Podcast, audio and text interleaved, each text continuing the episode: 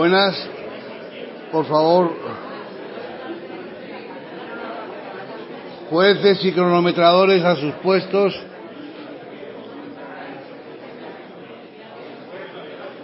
Por favor, ocupen sus localidades.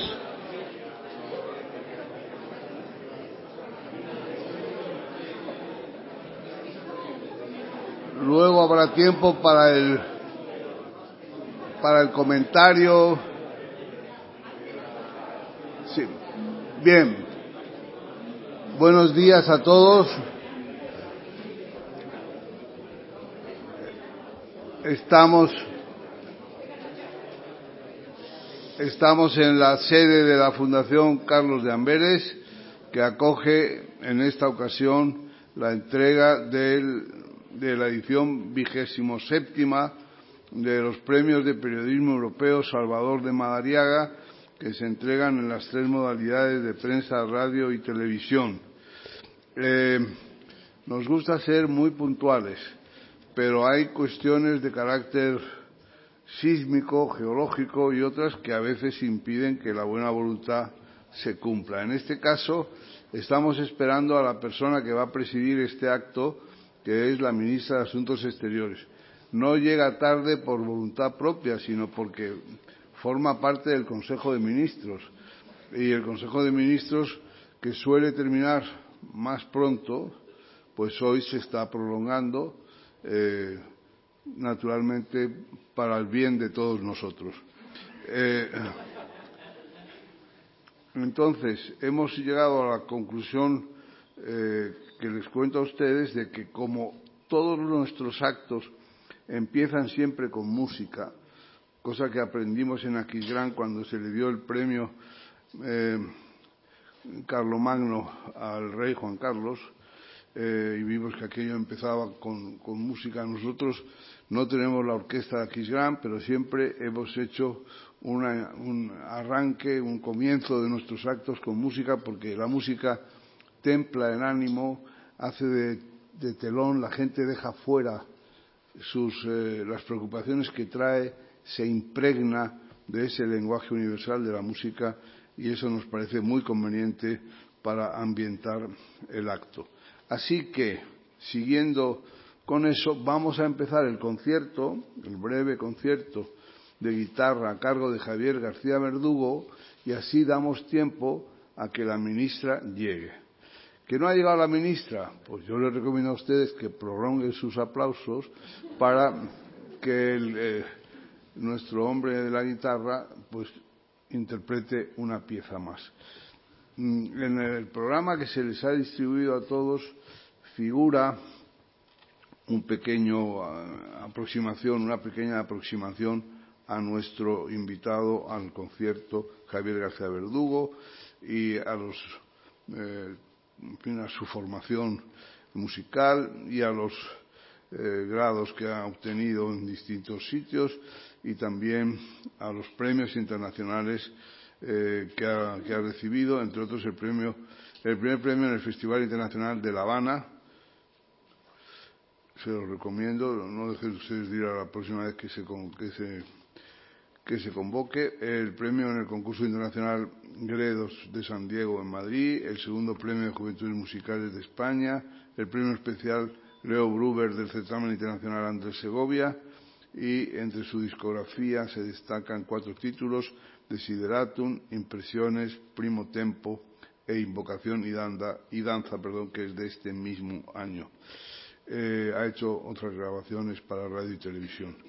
Y en el programa eh, contratado con él, concertado con él, aparte de lo que debamos eh, pedirle que prorrogue esperando impacientes a la ministra, pero atendiendo exclusivamente a la música con la que nos va a deleitar, figura Guajira a mi abuela, que es una composición del propio Javier García Verdugo, Recuerdos de la Alhambra, de Francisco Tárrega, y Asturias de Isaac Albeniz. Así que adelante, Javier, si me estás escuchando, efectivamente, aquí le tenemos. Adelante, a lo tuyo.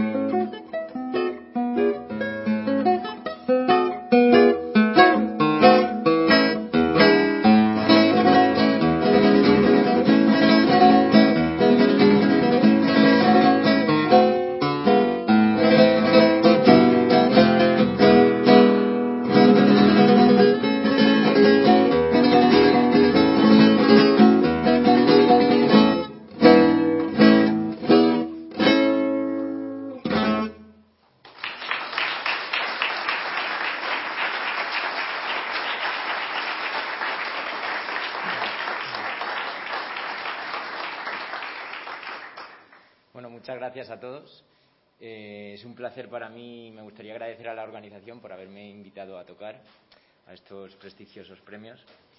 Y bueno, quería también dar mi enhorabuena a los premiados y bueno, espero que os haya gustado esta pieza que acabo de interpretar, que es una guajira que compuse para mi abuela hace ya cuatro años. Y, y bueno, voy a continuar el programa con una pieza de Francisco Tárrega que se titula Recuerdos de la Alhambra. Seguro que les suena.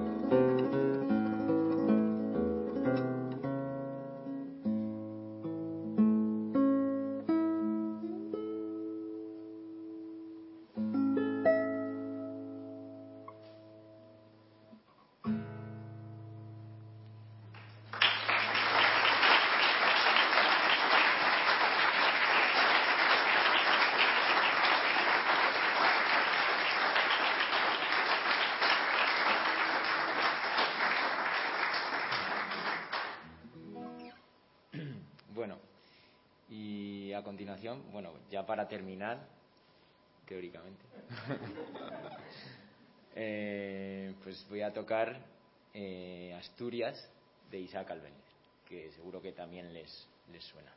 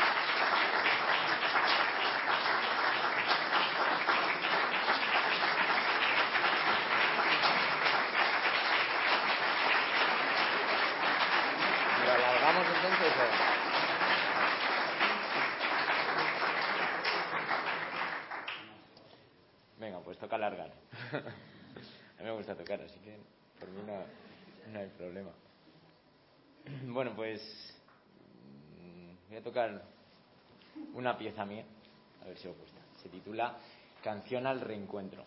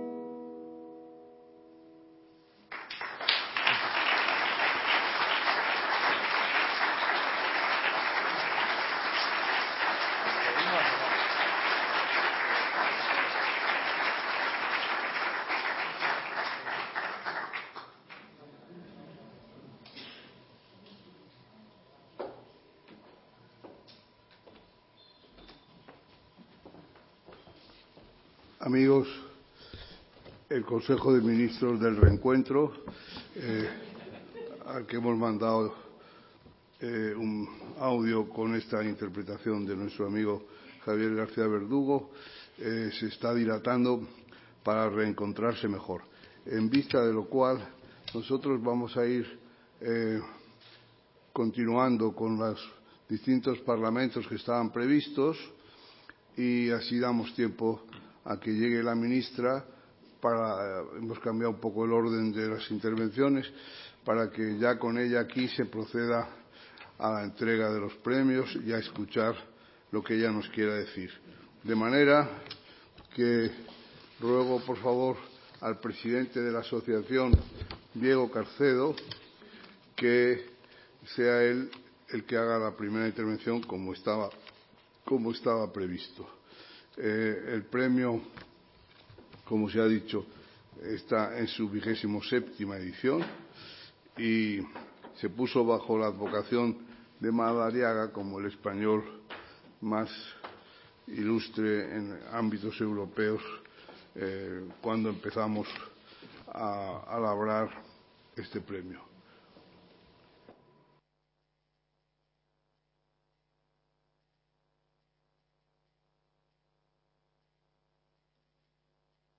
Damos los honores de, de anfitrión.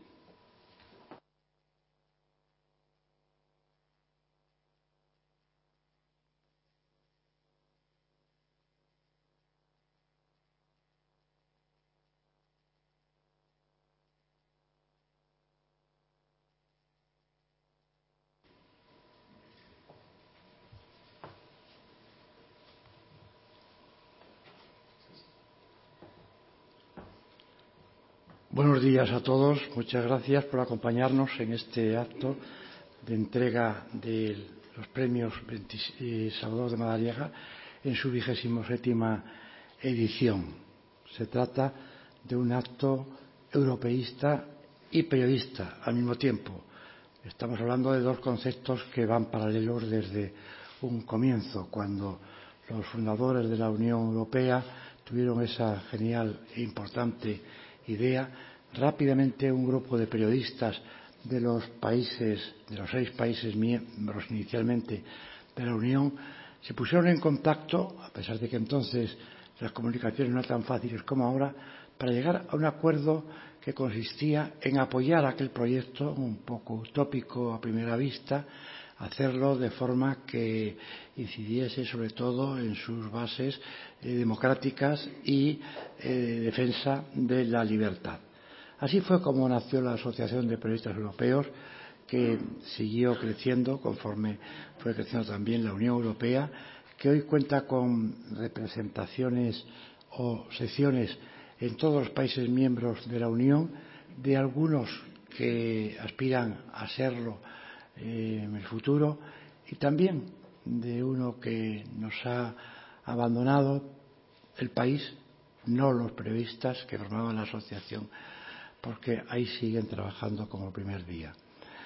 Estamos ante una etapa, viviendo una etapa muy difícil, muy complicada, con una, una pandemia que no tenía precedentes, que ha tenido una influencia extraordinaria en todos los órdenes de nuestras vidas, que ha dejado pues una memoria muy triste en muchos aspectos y unas consecuencias difíciles de superar en el presente y esto ha servido un poco, algo de nuevo tendría que tener la pandemia para que muchos ciudadanos, empezando por los propios gobiernos de los países miembros, y muchos ciudadanos mirasen a la Unión Europea como la única válvula de escape que nos quedaba, la solución, la alternativa que teníamos para buscar soluciones a este grave problema y hay que decir que lentamente, porque la burocracia europea, por desgracia, es muy lenta, pero lentamente ha ido arbitrando medidas, eh, buscando eh, fórmulas para promocionar las vacunas fundamentales, también para encontrar alternativas al futuro de la recuperación económica y esto pues nos ha proporcionado una idea clara, que quizás ya estaba eh, disipando un poco de la importancia que tiene para todos nosotros la Unión Europea y la que tendrá en el futuro. Esta vez lo ha demostrado directamente y todos hemos salido un poco más convencidos de lo que ya estábamos y muchos lo estábamos totalmente de que la Unión Europea es necesaria.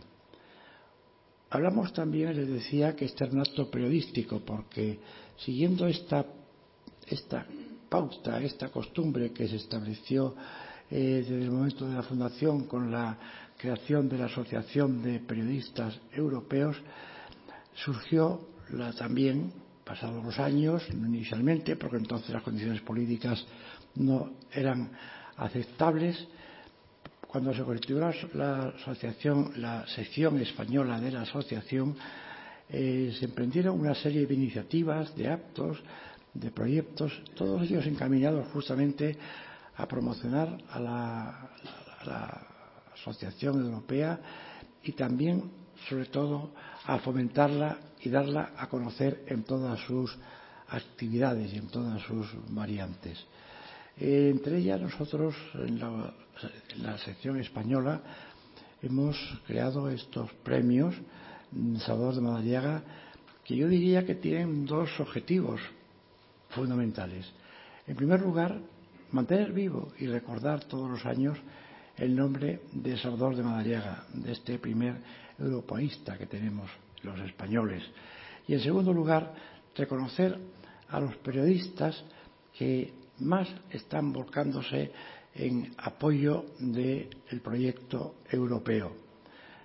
Cada año premiamos a tres periodistas. Ya sé, ya sé, por supuesto, que son muchos más, muchísimos más, los que dedican una importante atención a los temas europeos, que informan cumplidamente de lo que está ocurriendo en torno a la Unión Europea, en muchos casos de las cosas positivas que vienen de la, Unión Europea, en otros también sin regatear críticas.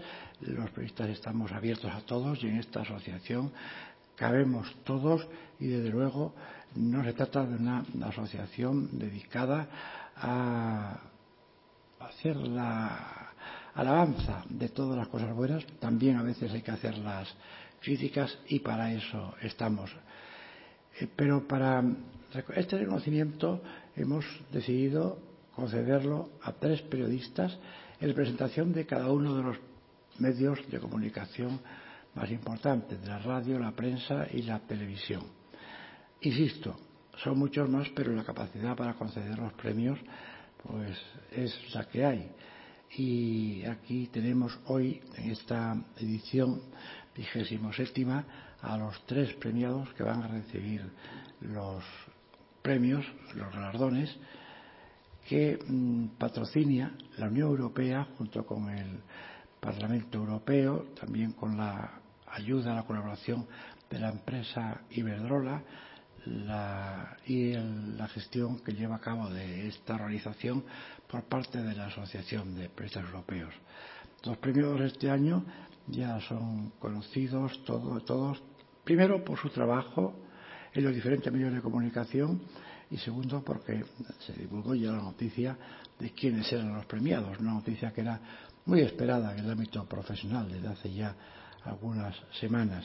Se trata de José Ramón Patterson, de Rafael de la Torre y de Carmen Vela, quienes recibirán a continuación los premios que les fue concedido por un jurado integrado por profesionales de la práctica totalidad de los medios de comunicación, desde luego sin ningún tipo de discriminación y sin ningún tipo de eh, influencia que pudiese parecer que se trata de una idea o de otra.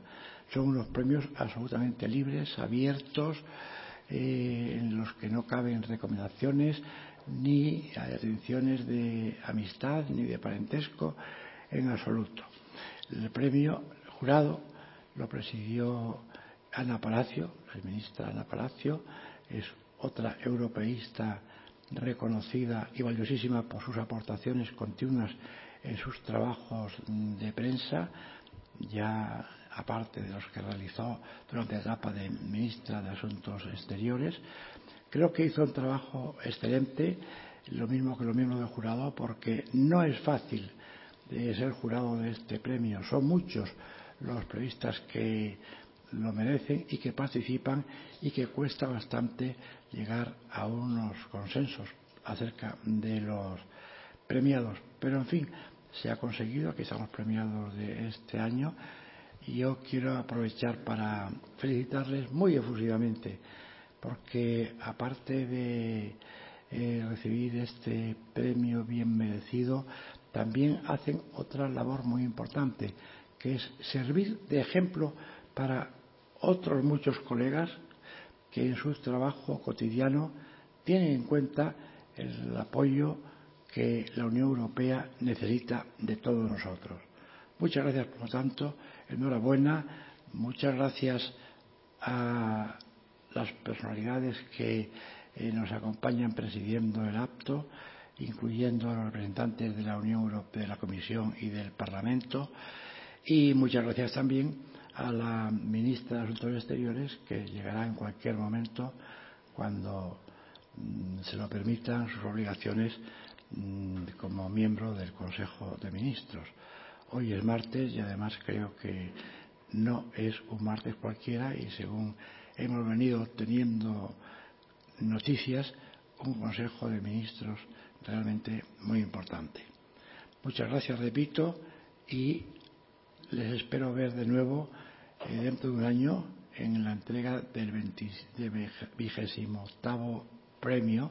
Mientras tanto, vamos a proceder a incluir a estos tres premiados en la lista, en el panel de el panel de Salvador de Madariaga, que es un panel honrosísimo de la historia de 27 años del periodismo español. Muchas gracias.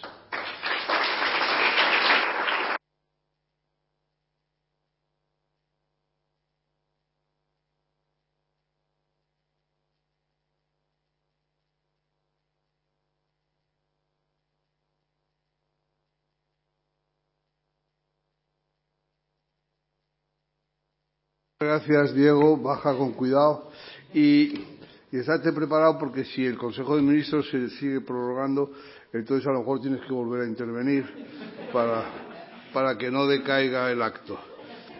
Entonces, ahora tiene la palabra Ana Palacio, que va a intervenir desde este atril y que es, ha sido, como ha quedado dicho, la presidenta del jurado. Muchas gracias, Ana.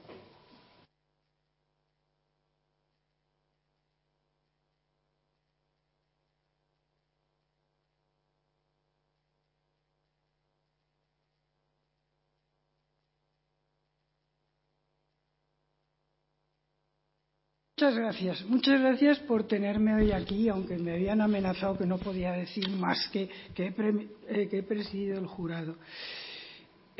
Vamos a ver, muchas gracias por hacer esto presencial. Yo no sé ustedes, vosotros, si me permitís, pero es que esto se nos hacía largo. Volver a verte, tener esa conversación en el pasillo, estar espiando a ver lo que dice fulanito con menganita. Pero no voy a entrar en eso, creo que es una idea fantástica y no estando la ministra, eh, y volviendo un poco al guion, empezaré por saludar a las instituciones.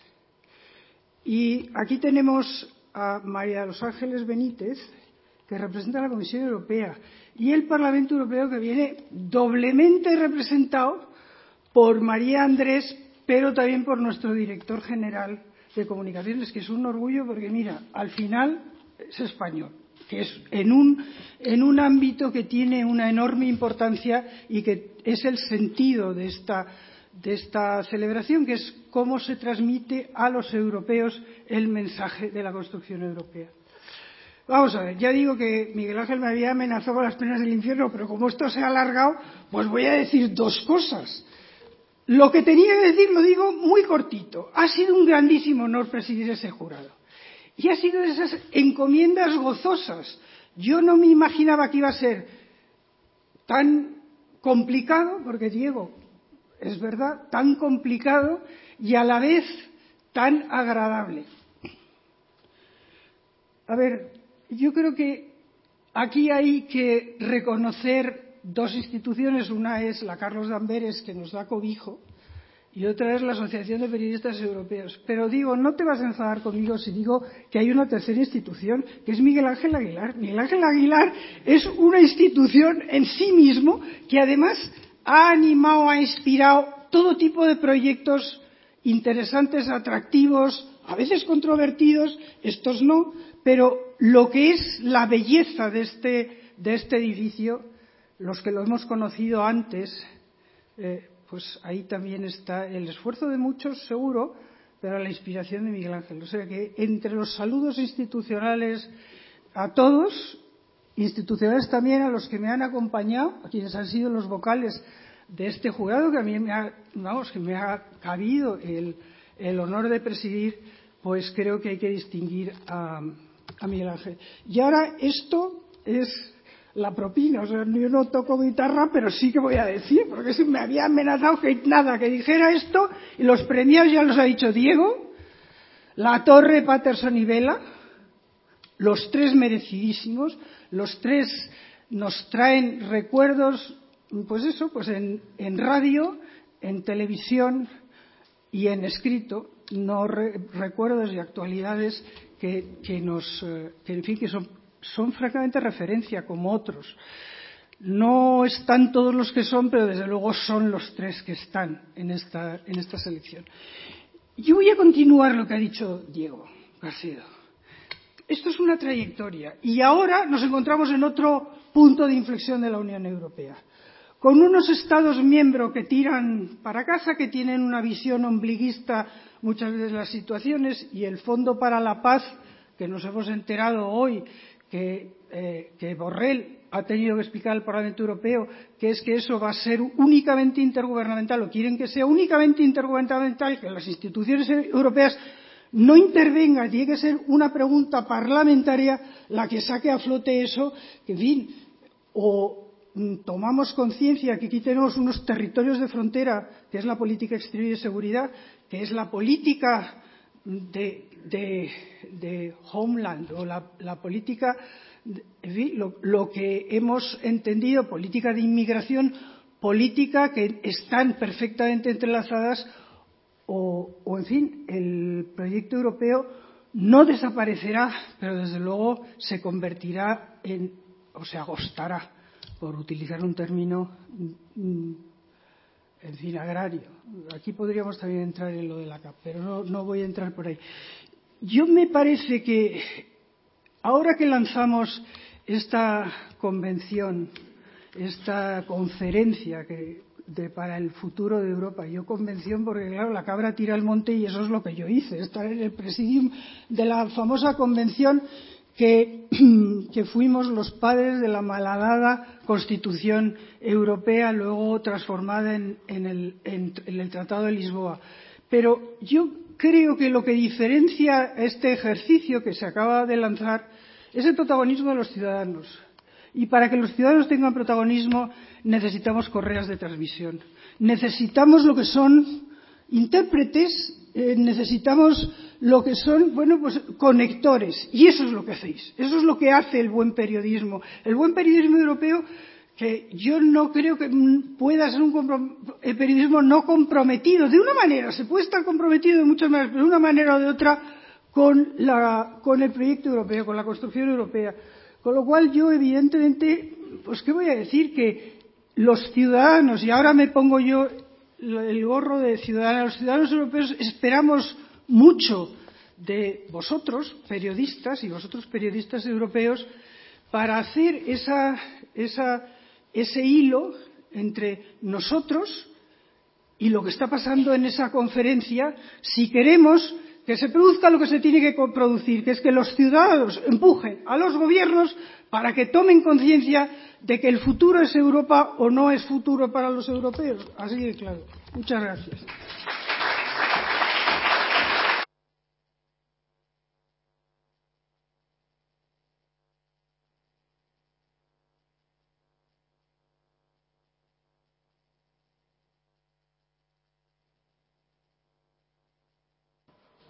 Muchas gracias, Ana.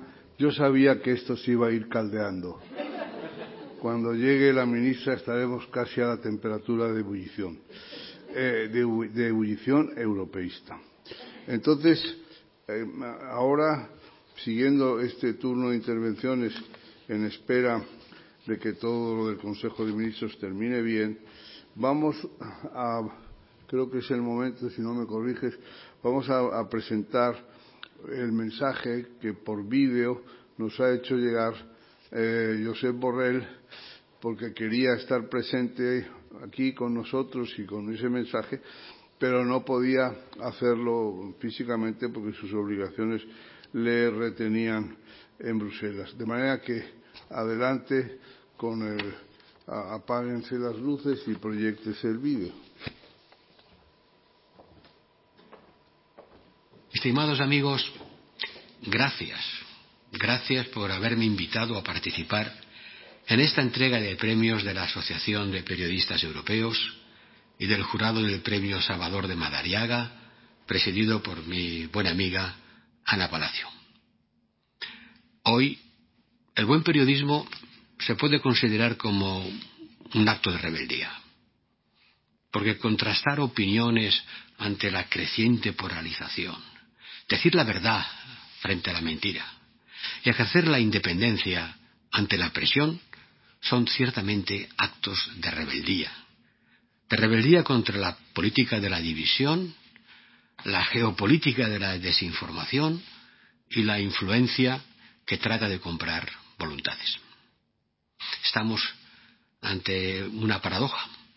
La paradoja de que cuanto más difícil resulta hacer buen periodismo, más necesario es. Y por eso quiero felicitar a los premiados, a Carmen Vela, a José Ramón Patterson y a Rafael Latorre. Y permitirme deciros que cuando me habéis entrevistado, me habéis obligado a pensar. Que cuando habéis informado sobre mi trabajo, sin duda me habéis ayudado a intentar mejorarlo. Cuando habéis opinado sobre lo que he hecho o lo que no he hecho, a veces me habéis alegrado o a veces me habéis fastidiado el día, dependiendo de la ocasión. Pero, en todo caso, vuestras opiniones son un punto de referencia para marcar y conocer y mejorar la forma en la que los responsables políticos trabajamos. Sin esos puntos de referencia, sin duda, lo haríamos peor o no tendríamos estímulo para mejorar. Con vuestro trabajo, pues, dejadme reconocer que también habéis conseguido explicar Europa. Y, sé por experiencia que no es tarea fácil. Y que es natural que los ciudadanos se sientan en ocasiones, muchas veces, alejados de una maquinaria política pesada y compleja que les parece difícil de entender. No, no es que se lo parezca, es que lo es. Pero el esfuerzo de periodistas como vosotros contribuye decisivamente a recortar la distancia entre los ciudadanos y las instituciones y a contribuir que los primeros se interesen por las segundas y se impliquen en mejorar también su funcionamiento. Y, ¿por qué no? También para fomentar una verdadera identidad europea. Europa necesita una narrativa. Europa debería ser un poder narrativo. Sin una narrativa que pueda transmitirse y que pueda movilizar a los ciudadanos, ningún proyecto político puede progresar. Progresar hacia una identidad que no suplante las identidades nacionales. Nadie quiere eso. Pero cuando hablamos de Europa y sus valores, en el fondo estamos hablando de una identidad europea. Una identidad que se superpone a las que tenemos cada uno por nuestra pertenencia a los Estados miembros y dentro de ellos a sus regiones o comunidades, y que esté basada en valores y principios que compartimos y que los tratados proclaman, pero que hay que aplicar. Hay que aplicar no solamente enunciándolos, sino haciéndolos realidad. Y a eso también, sin duda, contribuís. Y por eso eh, tengo que dar la enhorabuena a los premiados. Siento mucho no poder estar con vosotros en persona, pero ya sabéis que el COVID impone severas restricciones de la movilidad. En todo caso, desde lejos, desde Bruselas, muchas gracias y enhorabuena.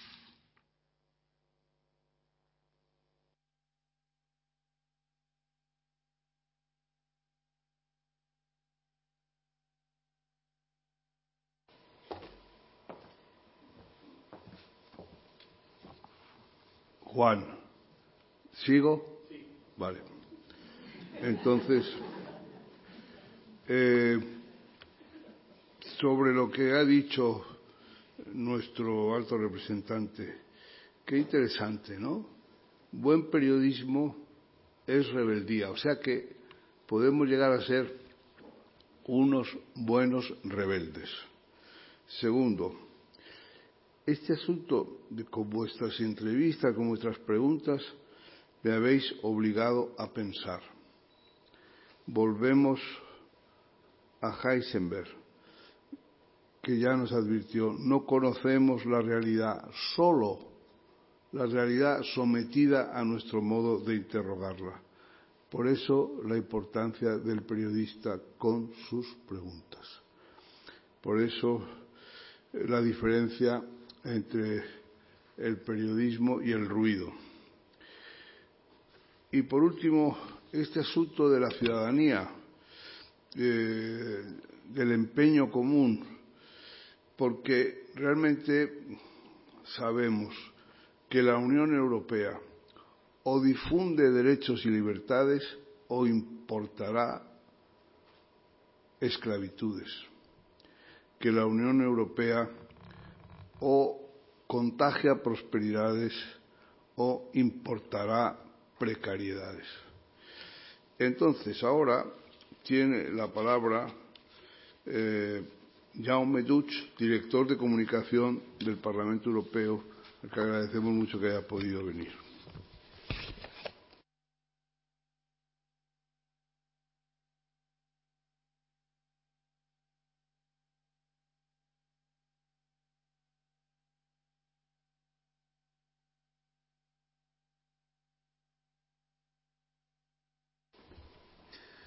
Muy buenos días o buenas tardes. Eh, muchísimas gracias. En primer lugar, agradecer, por supuesto, a la Asociación de Periodistas Europeos eh, que me haya invitado a participar eh, activamente en este acto.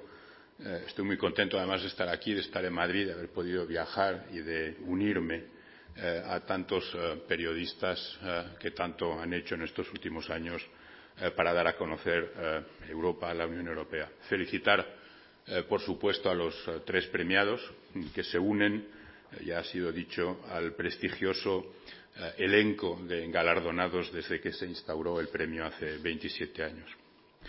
Eh, el domingo, en casa, al preparar estas eh, palabras, reflexionaba sobre el sentido que tiene este premio, un premio al trabajo periodístico en el ámbito de los temas europeos en el año 2021 Podría pensarse que después de 35 años de pertenencia de España a la Unión Europea, a las comunidades, eh, un premio como el Madariaga quizás ya no debería hacer falta.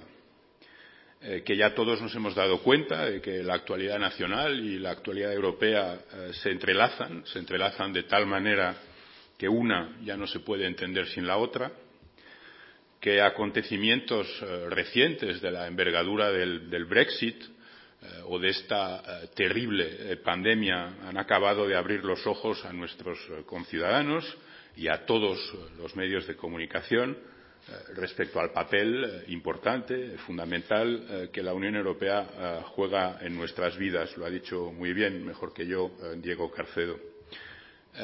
Yo que llevo media vida eh, profesional trabajando en el ámbito de la comunicación, de la, de la información eh, europeas y que recuerdo eh, perfectamente de qué situación venimos, pienso que, que, el camino andado es muchísimo, gracias, entre otras cosas, al, trabajo de, al trabajo ingente de, muchos periodistas, tanto de los que han podido ser galardonados con el premio Madariaga o que han merecido ser galardonados con el premio, como de aquellos otros muchos eh, que no lo obtuvieron o que no lo obtendrán, eh, pero que contribuyen también de la misma manera, con la misma importancia, esfuerzo eh, y honestidad a que los españoles puedan conocer el fondo de lo que sucede en el ámbito europeo, porque esa es la premisa indispensable para ejercer su derecho a influir en ese ámbito. Sin embargo, aun en el caso de que ese objetivo ya se hubiese cumplido, y digo en el caso, eh, el premio Salvador de Madariaga tiene ahora más validez y más sentido que nunca, o debería tenerlo. ¿Por qué? Eh, como todos sabemos, eh, la Unión Europea es sinónimo de democracia y de libertad, de respeto de los derechos, y de los valores en los que ella misma se funda, entre ellos los de la libertad de expresión y la libertad de prensa. Eh, durante muchos años Europa ha sido el garante del progreso eh, social y económico de sus Estados miembros y, para países como el nuestro, el puerto de atraque de nuestra eh, transición democrática. En un mundo globalizado en el que la democracia involuciona, atacada por enemigos como los populismos, eh, como las campañas de desinformación y en el que incluso una democracia aparentemente consolidada como Estados Unidos hemos asistido mm, atónitos al asalto a su Parlamento o al rechazo al resultado, al resultado electoral por un porcentaje eh, importante de la población, la Unión Europea en ese contexto tiene la obligación de hacer eh, de la defensa de la democracia uno de sus objetivos eh, principales, fuera y también eh, dentro de sus fronteras.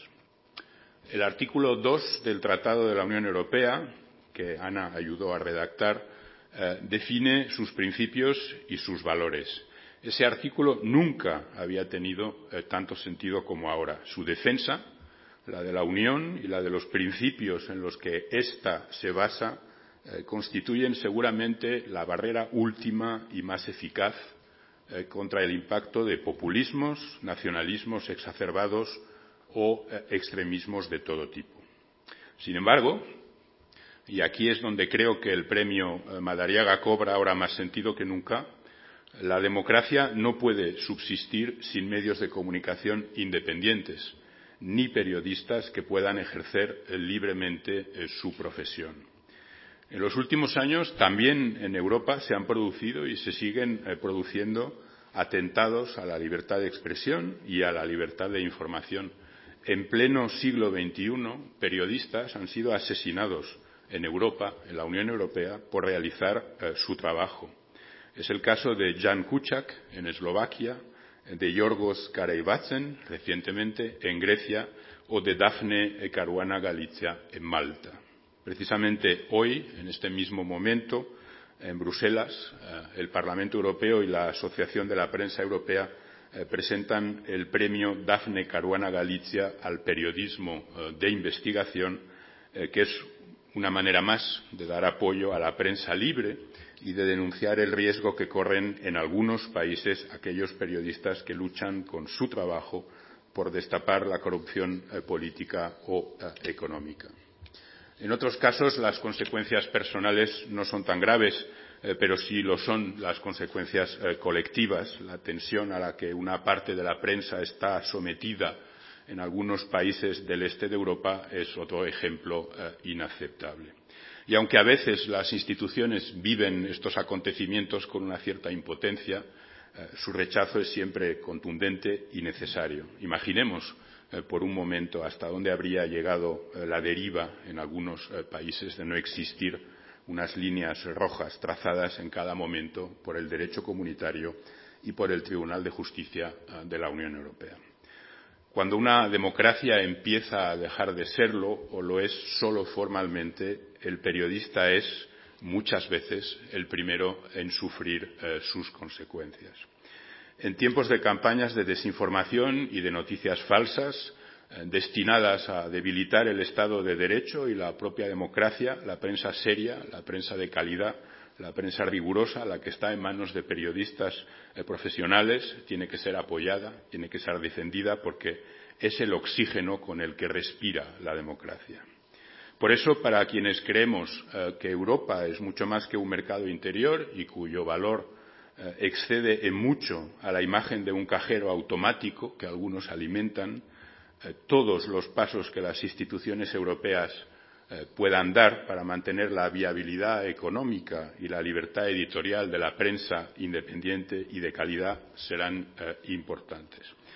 Que la Asociación de Periodistas Europeos y las instituciones europeas en España reconozcan cada año a tres periodistas por su labor informativa es a la vez una forma de apoyar su trabajo y de promover un mejor conocimiento de lo que es, de lo que no es la Unión Europea, de lo que hace y de lo que no hace y del porqué de todo ello. Conocimiento sin el cual no puede haber ni fiscalización democrática ni participación en la toma de decisiones.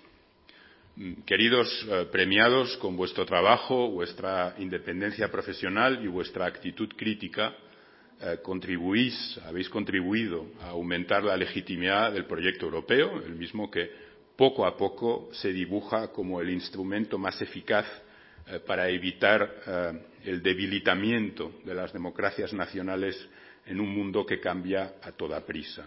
Una democracia sin la que la prensa libre nunca podría sobrevivir.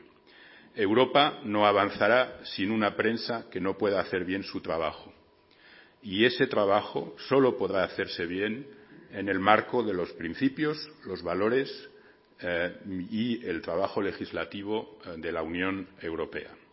Por lo tanto, como dirían los franceses, la boucle est bouclée. Enhorabuena y muchas gracias.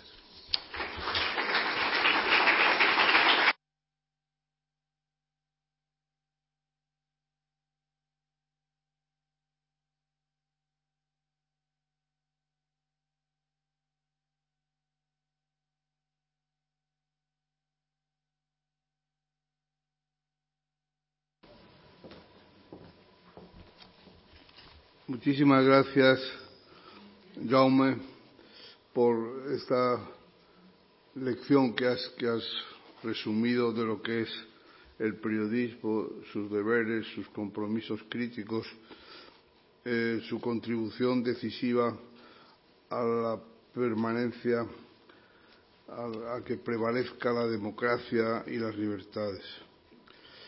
Y a recordarnos que no hay seguridad al servicio de la verdad y que los medios son el oxígeno imprescindible. Sabíamos que los más mayores que sin libertades no hay prensa, no hay periodismo que merezca la pena llamarse así. Pero hemos descubierto después que tampoco es posible que las libertades y la democracia prevalezcan si no hay medios informativos como los que tú has descrito. Estamos además ahora en el camino de esa conferencia sobre el futuro de Europa, que es eh, algo absolutamente decisivo. Entonces, eh, llegados a este momento, pues claro, podríamos, como el Consejo de Ministros sigue prolongándose, pues podríamos decirle al guitarrista que saliera otra vez, pero a mí me parece que sería un abuso y no se trata de abusar, y mucho menos de los músicos. Por eso voy a pedir a las personas que están aquí representando, María Ángeles Benítez de la Comisión Europea y María de Andrés del Parlamento Europeo, que representan aquí, están al frente de las oficinas de la Comisión y del Parlamento, que suban aquí para ir dando lectura pausada al, al acta y eh, proceder, ellas llamarán a quien deba entregar en cada caso el premio a cada uno de los premiados, que después de recibirlo se dirigirá a todos ustedes desde este mismo atril. Por favor, eh, María Ángeles y María, subid a, a este estrado que lo tenéis muy merecido.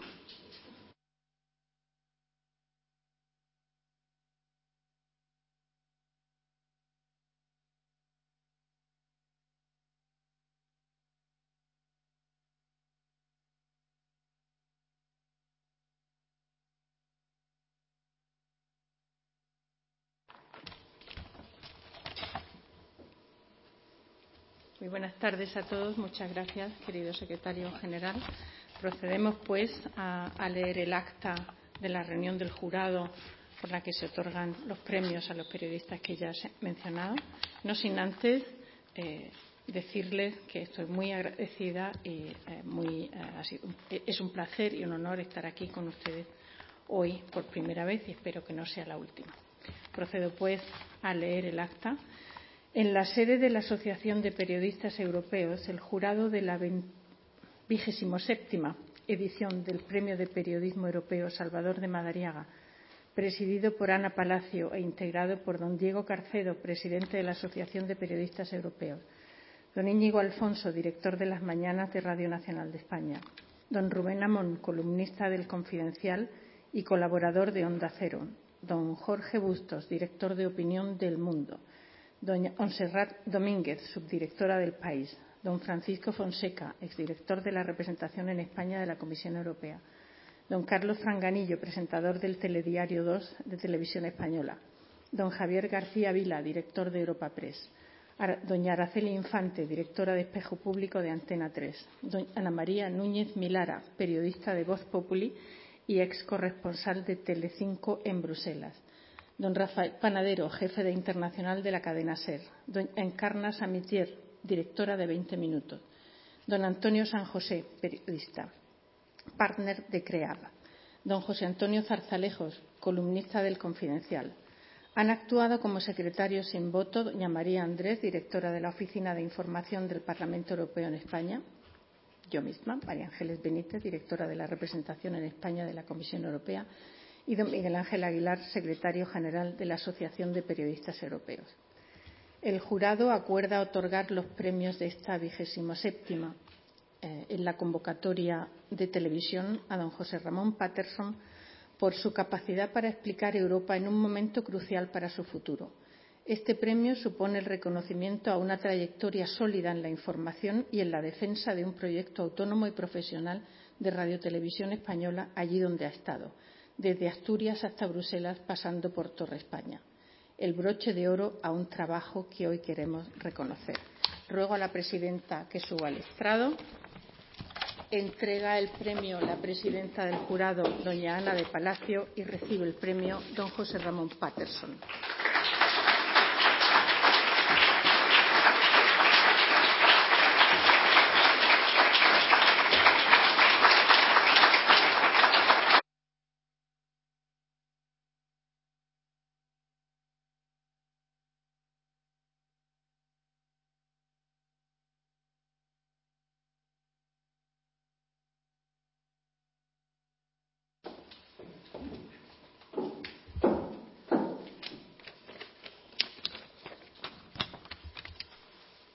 Sin gafas no soy yo. ¿eh?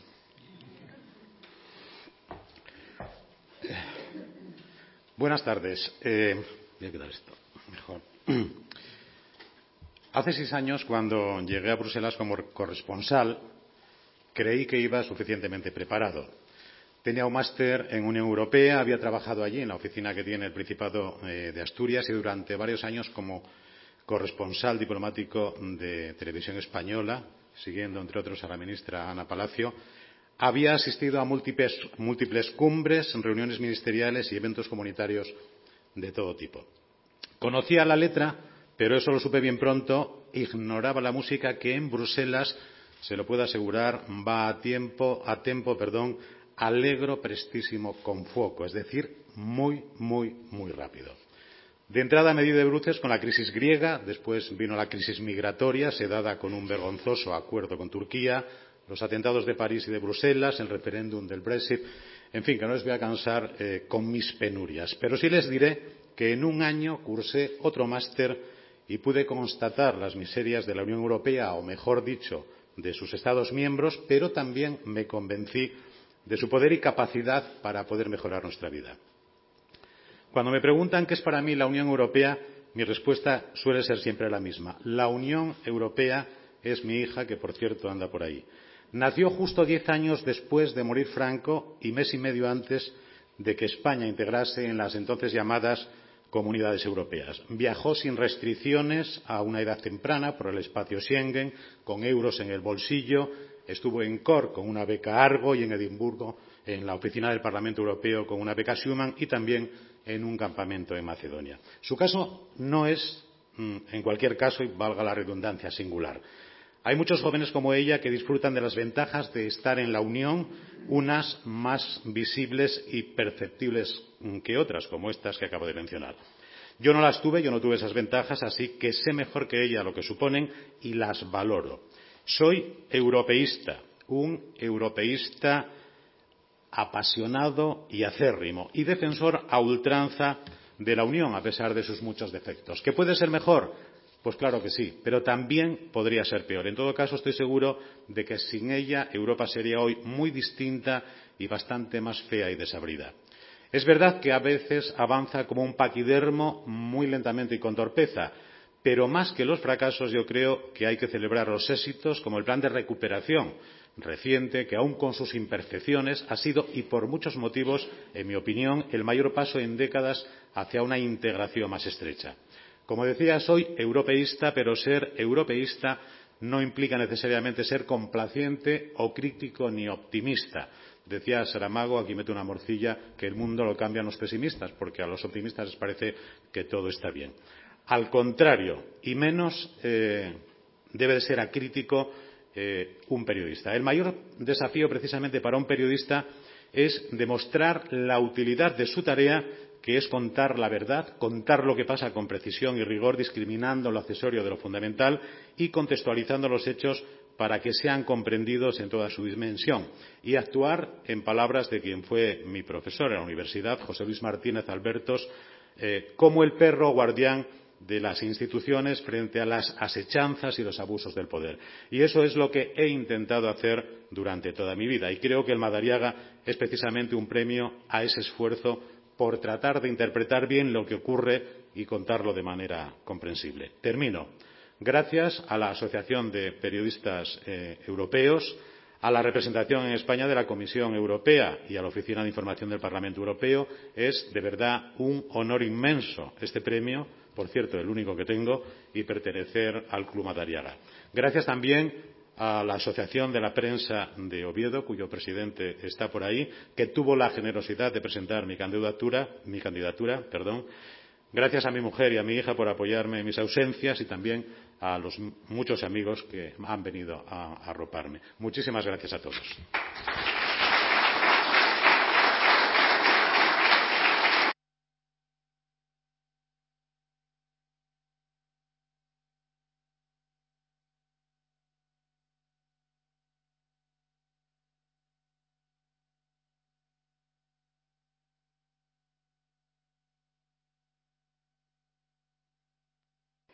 Gracias por esas palabras, José Ramón, presidenta del jurado, Miguel Ángel. En prensa escrita se le concede el premio a Rafael Latorre, gallego como Madariaga. Se ha hecho acreedor del galardón que lleva su nombre por la calidad de sus análisis, por la brillantez de sus enfoques de opinión y por los valores europeístas que se filtran con naturalidad en sus columnas y crónicas. Le ruego al director general de comunicación, Jaume que suba, por favor, para hacer entrega del galardón.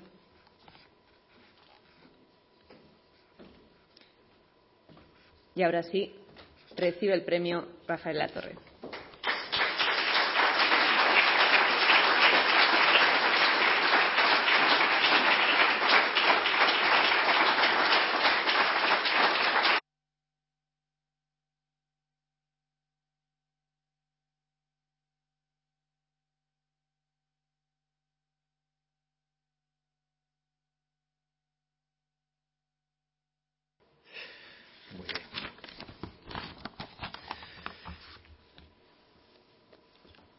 Muchas gracias a todos, eh, autoridades, eh, compañeros, amigos, familia. Muchas gracias por estar aquí en, compartiendo este momento tan especial. Eh, claro, lo que no hay nada más amenazador que un periodista hablando de periodismo. O sea que, que entiendo su inquietud, los de aquellos que no sois periodistas. Claro, lo que ahora procedería es hacer un discurso eh, muy exagerado sobre la misión trascendental del periodismo, pero voy a tener piedad. Y ahora en serio, eh, lo que pasa es que creo, y lo creo de verdad, que cuando más relevante es el periodismo, cuando es cuando su misión es eh, precisamente más sencilla y más humilde. O sea, el momento crucial, verdaderamente crucial para el periodismo, donde debe comparecer el periodismo, es cuando es más sencillo hacerlo. Incluso puede llegar a parecer una misión ridícula o, embarazosa, ¿no? Porque sencillamente consiste en recordar que dos más dos son cuatro porque ocurre que, que siempre, eh, en toda época y en todo lugar, hay alguien dispuesto a convencer a la gente de que dos más dos son cinco. Ya entiendo que pelearse contra algo que es perpetuo eh, es siempre una lucha melancólica. Así que, eh, con esto, resignación. Los falseadores de la aritmética no van a desaparecer. No, son ellos realmente lo grave. Lo grave es cuando ese cálculo, dos más dos son cinco, deja de ser marginal y se va convirtiendo en una corriente. Y ya lo gravísimo es cuando esa corriente evoluciona como el río Moldava de Smetana, el que Smetana describió con notas y con arpegios, que, que es primero unas pequeñas salpicaduras, luego es un pequeño arroyo, luego ya el caudal va creciendo y ya termina convertido majestuosamente en la corriente principal o en eso que llamamos mainstream. Entonces, precisamente entonces, cuando, cuando escuchar que dos más dos son cuatro consigue no inquietar, herir incluso a tu clientela más fiel, es cuando el oficio del periodismo se hace más sencillo y más crucial. Es tan sencillo que solo necesita valor. Porque ahora me van a permitir que, me remita al manido tópico de, Orwell. Ya les he dicho que estamos en un momento en el que hay que repetir algunas obviedades. La libertad es poder decir libremente que dos más dos son cuatro y si se concede esto, todo lo demás vendrá por sí solo. No siempre se consigue a veces eh, uno no es capaz de reunir el valor para decirlo y a veces sencillamente no hay nadie que esté dispuesto a escucharlo. Pero no hay que desistir. Al fin y al cabo, la definición más, la definición yo creo que más fina que, tienen las ínfulas insatisfechas de nuestro oficio es eh, autor nuestro eh, querido Miguel Ángel Aguilar, que es aquello de el periodismo el cuarto poder. No, hombre, el periodismo más bien es el cuarto querer y no poder. Ahora que menciona Miguel Ángel, eh, recibir el premio Salvador de Madariaga es un triple honor del que de verdad espero estar a la altura. Por quién lo concede, por el jurado que lo falla, por lo que reconocen los premiados. Para mí incluso tiene algo más especial, ¿no? De carácter más íntimo. Eh, no hace falta que, repase la lista de premiados, porque yo fui testigo de algunas alegrías al recibir la noticia. El Salvador de Madariaga lo ha recibido o está relacionado con algunas de las personas más importantes para mí en este oficio. Aquellos, en definitiva, que han hecho que yo pueda no solo decirme periodista, sino seguir diciéndome periodista, que a la postre es lo más difícil. José Miguel Azpiroz cogió hace 20 años a un becario muy impresionable y le preguntó, ¿tú sabes hacer unos, titulares de radio? Eh, yo dije que sí, aunque no sabía, y, creo que, que, fui aprendiendo. Luego Javier Fernández Arribas, que anda por aquí, eh, me hizo mi primer contrato en Punto Radio. Con él hice algunos programas en Estrasburgo muy divertidos, en el Parlamento Europeo. Antonio San José me enseñó muchas más cosas que hacer televisión, pero también hacer televisión. Con Ángel Gonzalo, con Ernesto Estevez o con, Rafa Panadero disfruté de cuando el periodismo era próspero y, qué bien lo pasábamos por el mundo apurando los últimos estertores de, de prosperidad. Claro, esto es como aquel que tiene una infancia feliz, ¿no? Pues al final todo lo que viene es decadencia, ¿no? Y luego ya, pues degenerando, degenerando, pues llegas a columnista, ¿no? Bueno, y luego, eh, por supuesto, no me puedo olvidar de Carlos Alsina. Alsina me ha dado el mayor privilegio que se puede alcanzar en este oficio, que es eh, sentir genuino orgullo de trabajar con alguien, con alguien y para alguien. Eh, un privilegio ya tuve con Félix Madero, porque ya les digo que yo he sido muy afortunado en este oficio. Eh, les he hablado ahora de, algunos premiados, he mencionado algunos premiados. Son todos gente muy diversa, cada uno trabaja pues, para medios distintos, cree cosas diferentes, eh, opina diferente sobre la, actualidad. Cualquiera que los conozca lo sabe, pero hay algo que comparten todos ellos. Y es que todos han sabido sostener el equilibrio virtuoso de este oficio. Ese equilibrio es el que les permite sostenerse en lo que podríamos llamar los umbrales necesarios del, cinismo. Teniendo la suficiente distancia de sus convicciones como para no convertirse en un fanático y con el compromiso necesario como para no convertirse en un trapito, digamos. El umbral de cinismo delimita eh, la frontera con los dos males de este siglo, que son el fanatismo y la amoralidad. Y al menos los premiados que yo conozco, estos que he citado, habitan dentro de esos umbrales. Lo que quiero decir es que esto es algo más que un premio y forma parte de esas cuestiones difíciles de definir. Todos en este oficio pertenecemos a una cierta continuidad artesanal y creo que ser conscientes de ello nos hace mejores, porque nos interpela, nos impone, nos exige y yo hoy siento esa tensión y, al periodismo le sienta bien la tensión y, al contrario se malogra cuando por tiempo, rutina o comodidad se aflojan los muelles. Y hablemos de lo que El Salvador de Madariaga reconoce, que es un compromiso explícito con los valores europeos. Eh, yo creo que esto ya está dicho, pero eh, es verdad, no hay mejor momento para hablar de los valores europeos que este. Y para hablar con orgullo, además, de los valores europeos que este en este momento en el que regresa la tentación eterna de un repliegue nacionalista, cuando la nostalgia, que siempre, siempre es mentirosa, vuelve a susurrarnos que hubo un pasado soberano en el que todo estaba bajo control, la vida era plácida y previsible, en que la vida era definitivamente mejor. Siempre es mentira.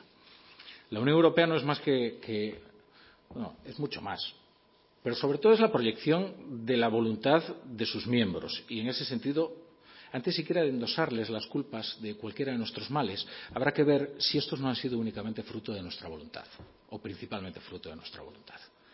Que confundir la nación con el nacionalismo es como confundir el apéndice con la apendicitis. Y España solo sabrá defender sus intereses cuando realmente quiera hacerlo. Y cuando supere esta crisis de autoestima demasiado duradera que, nos pilla ya con la, la democracia demasiado talludita como para eh, que la consideremos adolescente la Unión Europea no puede ser la expiación de nuestra, incapacidad o de nuestra catastrófica autopercepción, que, termina por convertirse en, una profecía autocumplida.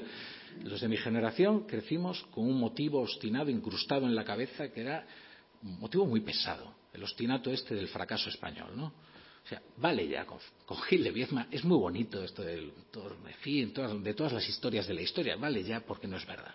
La historia de España, por una vez, fue una historia prometedora.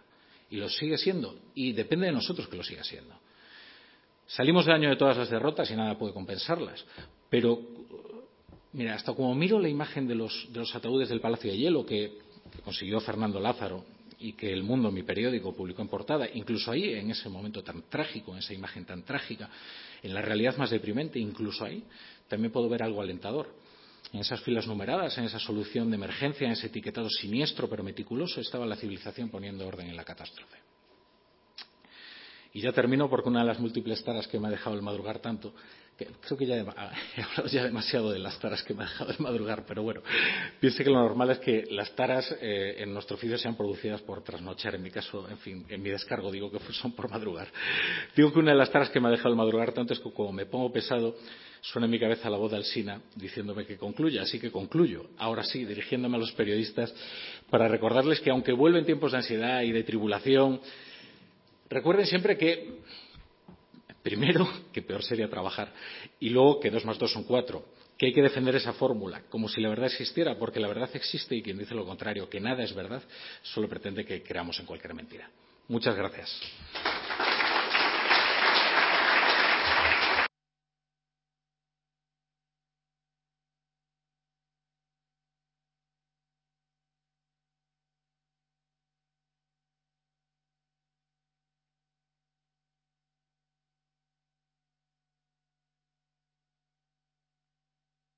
Igual que José Ramón, igual que Carmen, por pertenecer a este prestigioso club Madariaga, que creamos además eh, junto con la Asociación de Periodistas Europeos, decidimos que queríamos elevar de categoría a esta lista de periodistas y que queríamos crear un club en el que vosotros pudierais pues, eh, crear esa red sólida en la que seguir defendiendo esos valores en el periodismo actual. Yo creo que después de la pandemia llega el momento, Juan, de, seguir alimentando ese club, a ver si lo conseguimos. En la categoría de radio, el jurado ha premiado a Carmen Vela por su extensa trayectoria periodística que le ha llevado a informar desde las principales capitales de la Unión Europea.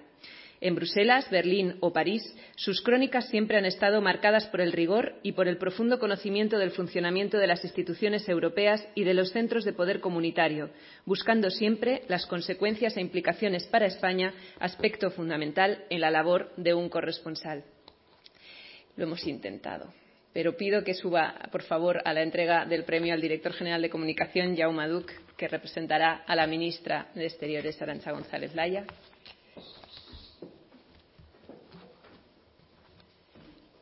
Carmen, por favor.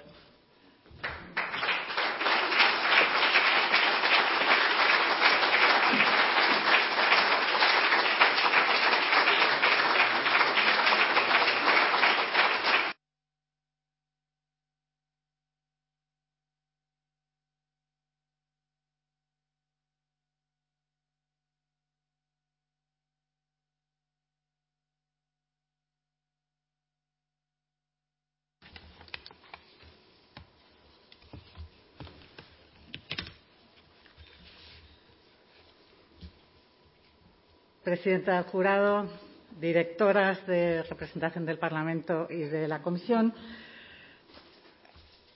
director de comunicación del Parlamento, compañeros, amigos y familia entrañable. Agradezco este premio muchísimo como un homenaje a los miles de periodistas que con espíritu crítico intentan explicar las contradicciones de la Unión Europea aunque a veces impotente, dividida y en parte confiscada por los lobbies, por los grupos de presión, estoy convencida de que no hay alternativa a esta unión ante la amenaza de la vuelta de los nacionalismos y al creciente poder despótico de gigantes como Rusia y China. Para los que pasamos nuestra adolescencia bajo una dictadura, Europa era la inspiración y el eje que debía mover nuestra carrera profesional, Recién salida de la facultad, convencí al director de un semanario para responder dudas de los lectores sobre la Comunidad Económica Europea, así se llamaba entonces. Faltaban más de cinco años para la adhesión del éxito de la iniciativa da idea que no recibiéramos ni una sola pregunta de los lectores. Pedí entonces unas prácticas, un stage para conocer las instituciones por dentro. Me concedieron la beca, pero mi documentación se traspapeló y cuando reclamé, pues eh, el único puesto libre que quedaba era la oficina de Londres. Un bautismo europeo al otro lado del Canal de la Mancha, pueden imaginarse. Inoculada ya con el virus europeo, logré mi primer puesto de corresponsal en Bruselas, en EFE. Las agencias son un magnífico aprendizaje y la mejor cura de humildad para este ego tremendo del que a menudo peca nuestro oficio. Y de ahí salté a la radio ya en Bonn, Berlín y luego en París, siempre con un ojo en Frankfurt por aquello de, del euro y de sus crisis. Si en mis crónicas he conseguido que se entendiera un poquito de Alemania o de Francia y, por supuesto, de la Unión, seguro que se lo debo a mi paso por Bruselas, también a un gran periodista que se llama Thomas Hanke que además es mi marido. Mi entusiasmo por la causa federalista europea me ha llevado a ser una expatriada de por vida, con una familia binacional que reside en tres países distintos y que confía en tener algún día una verdadera nacionalidad europea esta es mi aportación a la conferencia con una auténtica seguridad social europea y un pasaporte único de ciudadano europeo. Gracias a todos.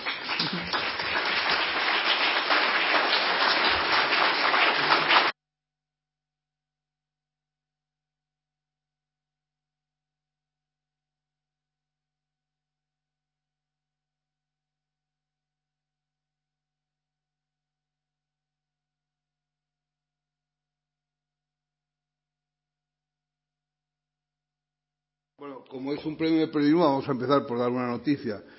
Ha concluido el Consejo de Ministros y además todos los ministros han quedado indemnes. No, no ha habido lesiones, no ha habido ni siquiera leves, o sea que no, no ha habido contusionados, no ha habido nada. Entonces, ahora, después de felicitar a, los, a los premiados, no ya por sus méritos, sino por sus intervenciones aquí, que han sido realmente de primerísima, las tres, y que nos devuelven un poco, eh, en fin, a lo que es, lo, que es eh, eso que, ha dicho Rafa de peor sería trabajar. Es verdad, peor sería trabajar. La prueba es que hay gentes que, que nos, nos resistimos a jubilarnos, pero ¿qué hacemos? Si estuviéramos respirando grisú en una mina en Asturias, pues jubilarnos sería un gozo pero es que esto no es un trabajo, esto es un privilegio, pero comprometido, es un, es un privilegio comprometido, es una, es una cuestión que nos... Ese, ese esfuerzo por demostrar el que dos y dos son cuatro y por difundirlo y por no, en fin, todas estas cosas que habéis contado, cómo, cómo se llega a conocer la unión, cómo, cómo se enriquece la perspectiva cuando se, se mira desde diferentes ángulos cómo es el, el, el, saberse, o sea, cómo compromete el saberse escuchado, el saberse leído, el saber, eh, el saber que se está, nada se, nada permanece igual a sí mismo después de haber sido difundido como noticia. Eso es una cosa que yo aprendí estudiando físicas. Eh, el instrumento de observación altera lo observado. Entonces, y hay que tener muchísimo cuidado con eso, y hay que saber la responsabilidad que tenemos. Pero después de estas y otras eh, cuestiones que podríamos seguir añadiendo para entretener o, en fin, calmar al auditorio, puedo deciros que la ministra está en camino y no tiene ningún obstáculo en su trayecto, que se calcula que llegará en unos, en unos minutos y que entonces había dos opciones. Tres, sacar otra vez a nuestro amigo el guitarrista, pero no queremos sobrecargarle. Una. La otra era subirnos arriba al, al patio este tan bonito y empezar a beber y cuando llegara la ministra, pues recibirla con el brindis de la, traviata me parece que es, ¿no?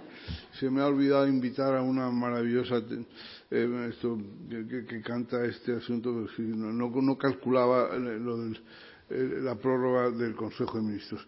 Y la tercera opción, que es la que tiene mi preferencia, es que hagamos un, unos minutos de recreo. Aquí mismo donde estamos, nos levantamos, nos ponemos la mascarilla y, conversamos unos con otros y hacemos un poquito de tiempo muerto mientras llega la ministra y le damos la posibilidad de que lea su intervención desde este mismo sitio con toda comodidad y nosotros escuchando y celebrando que el Consejo se haya terminado y que todos hayan quedado ilesos. Muchas gracias.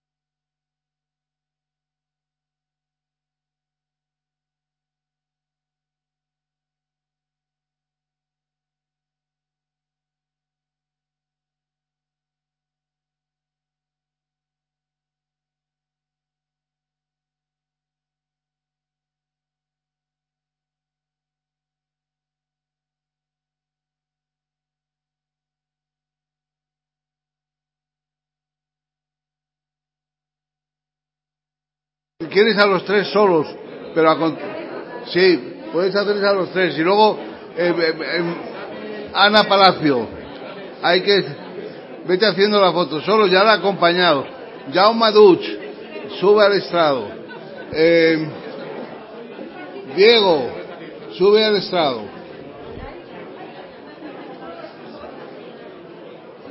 No, pero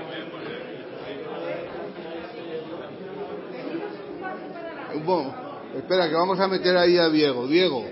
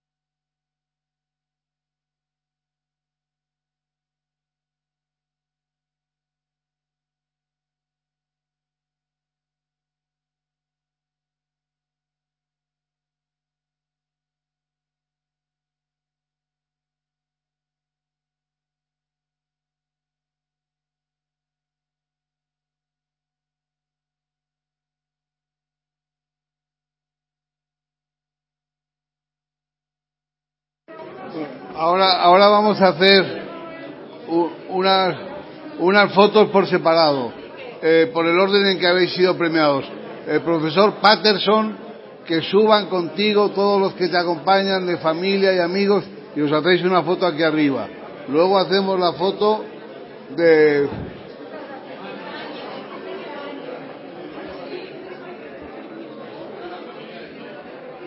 amigos, compañeros, y colegas de, del profesor Patterson, subid al estrado sin miedo para fotografiaros con él.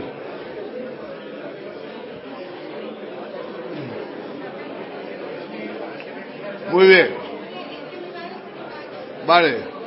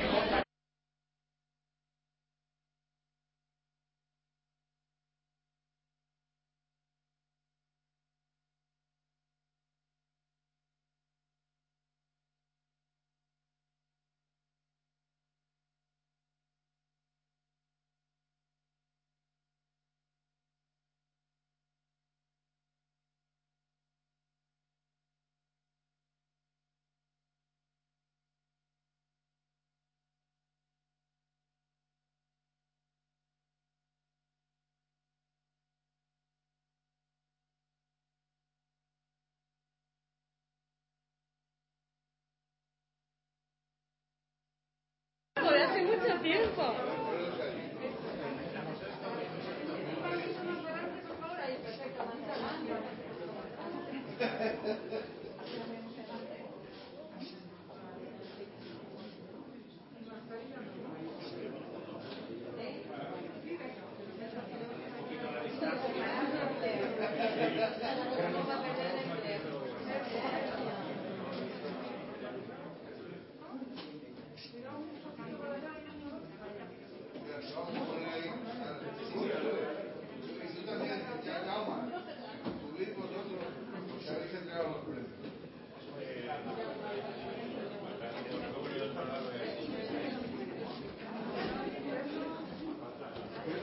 Tiempo.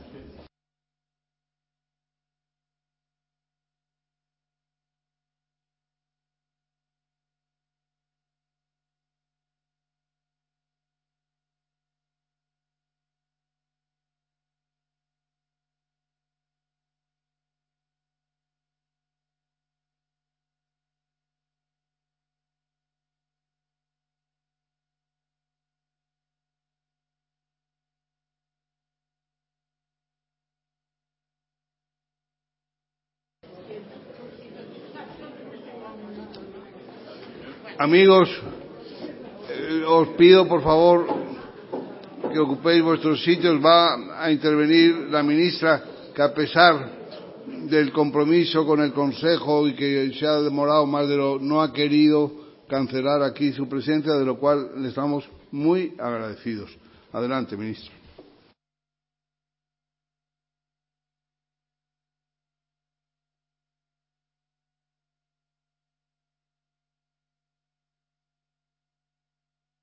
Gracias, Miguel Ángel. Quiero empezar con una disculpa, una disculpa sentida, porque este, este evento, la entrega de los premios de periodismo Salvador de Madariaga, es un eh, must en la agenda que hoy se ha complicado un poquito por razones, eh, por supuesto, que todos entendéis. Un Consejo de Ministros que ha sido eh, importante, de esos consejos de ministros que probablemente marcan nuestro país y su historia su historia política, un Consejo de Ministros en el que eh, hemos tenido una discusión eh, buena, una discusión larga que ha retrasado mi llegada aquí. Pero bueno, yo en todo caso eh, quería empezar dando las gracias a los premiados.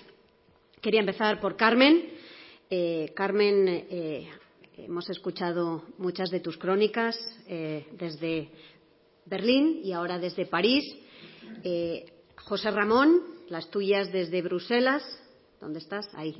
Eh, desde esa ventanita, mirando eh, a las instituciones comunitarias desde las que tú nos has hablado regularmente y a Rafael, gracias por tus artículos desde el mundo, vuestro trabajo diario eh, explicando, informando sobre cuestiones que no siempre son fáciles, muy a menudo son complejas y que habéis sabido desmenuzar eh, y vulgarizar para un público tan necesitado de comprender qué es lo que está pasando eh, en nuestro mundo y nuestro mundo es, está eh, formateado en gran parte por lo que ocurre en las instituciones comunitarias de las que vosotros habéis sabido darnos cuenta regularmente.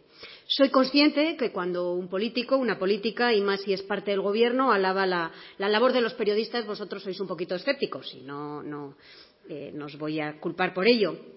Nuestra convivencia no siempre es fácil. Y no siempre es fácil porque nuestros intereses a veces son contrapuestos. Eh, porque los equilibrios entre la realidad eh, y la información son a menudo complicados. Pero precisamente de esta tensión, que yo creo que es una tensión muy sana y que tiene que ser, desde luego, muy vibrante, es de donde se nutren las sociedades democráticas, es donde se nutren las democracias.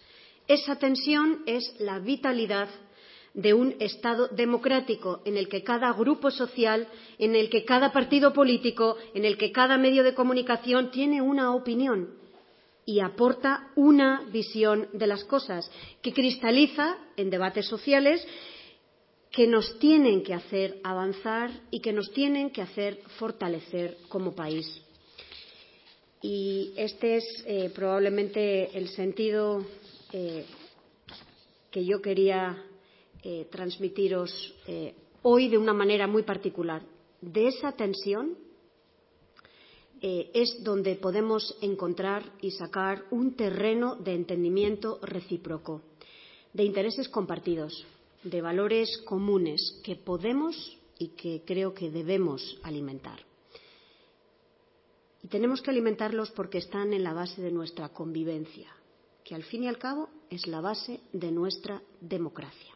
Y está bien recordarlo precisamente hoy, eh, un día muy señalado para eh, estas dos palabras, convivencia y democracia.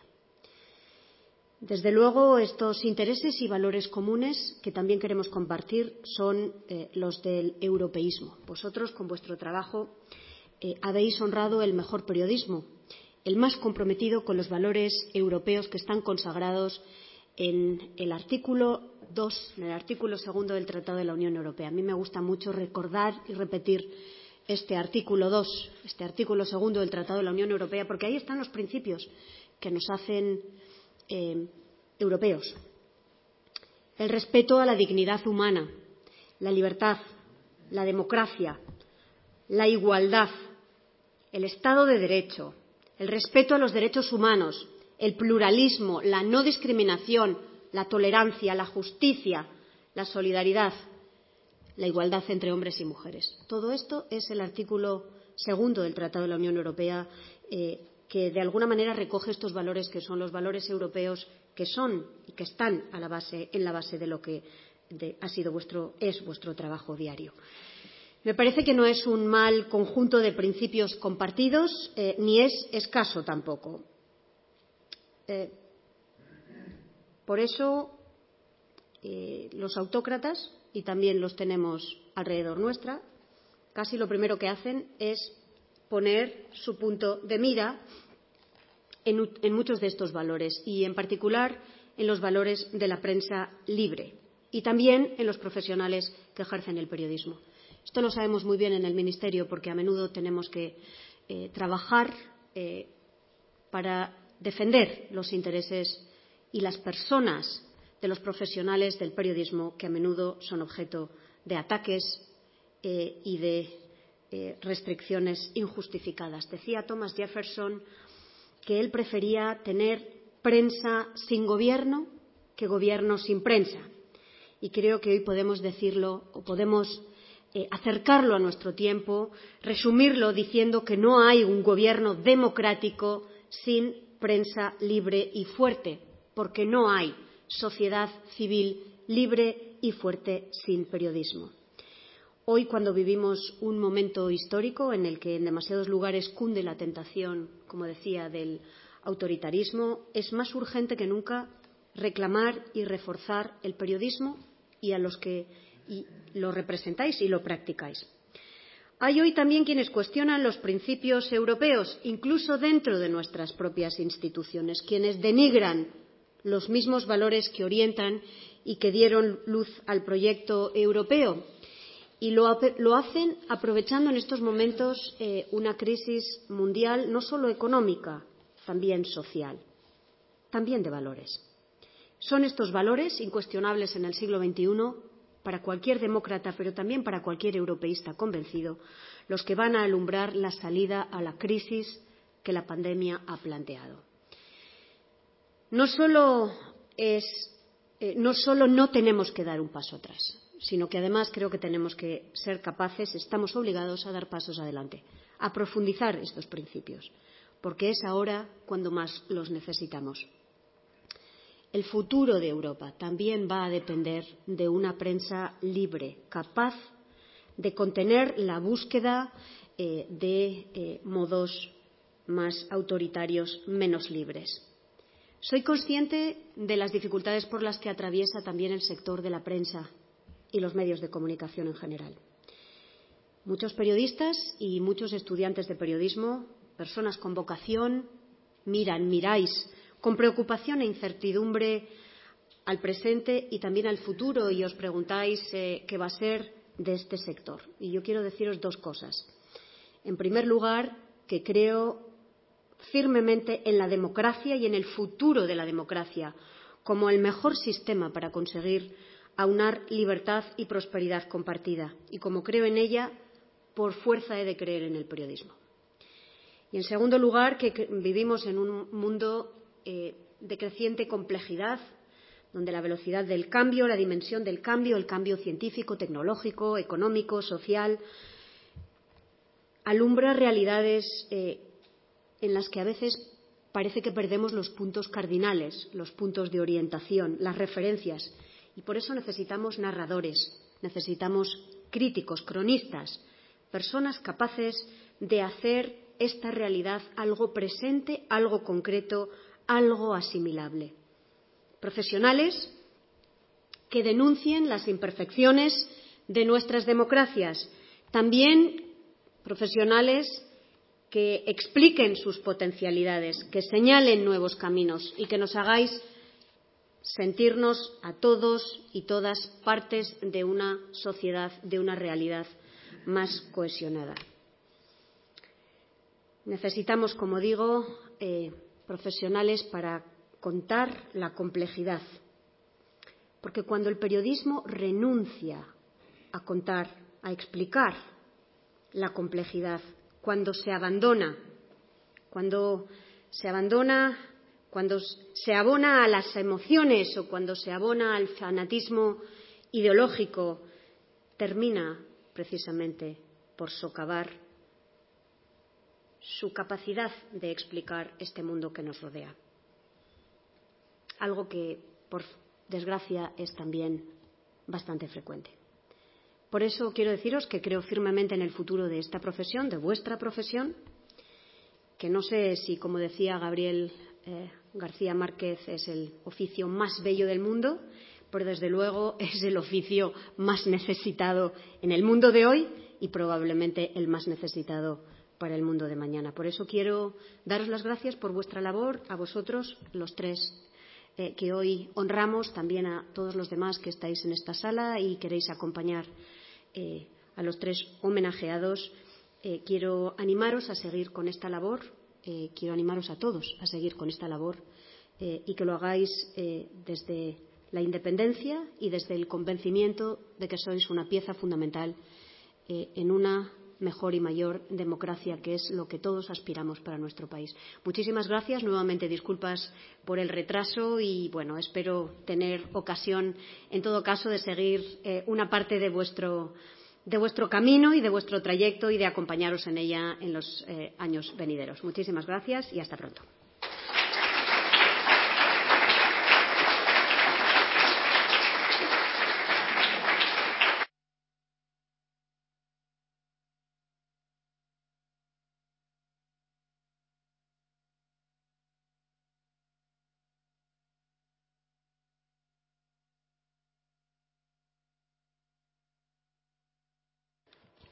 Muchas gracias, ministra. Muchas gracias a los premiados, al jurado, a todos.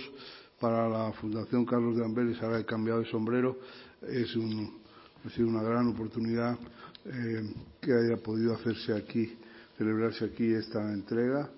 Y, ahora eh, todos eh, estáis invitados, aprovechando que el tiempo lo permite, a tomar una copa en el jardín, vamos, en el patio que hay detrás aquí mismo, según salís, y, eso permitirá que hagamos algún brindis y que, en fin, toméis contacto unos con otros sin ninguna rigidez, pero siempre con la distancia social requerida. Y no sé, no sé si al aire libre ya se puede estar sin mascarilla. Eh, no, bueno, pero, pero se puede beber, en el momento de beber se puede uno quitar la mascarilla. Vale, muchas gracias.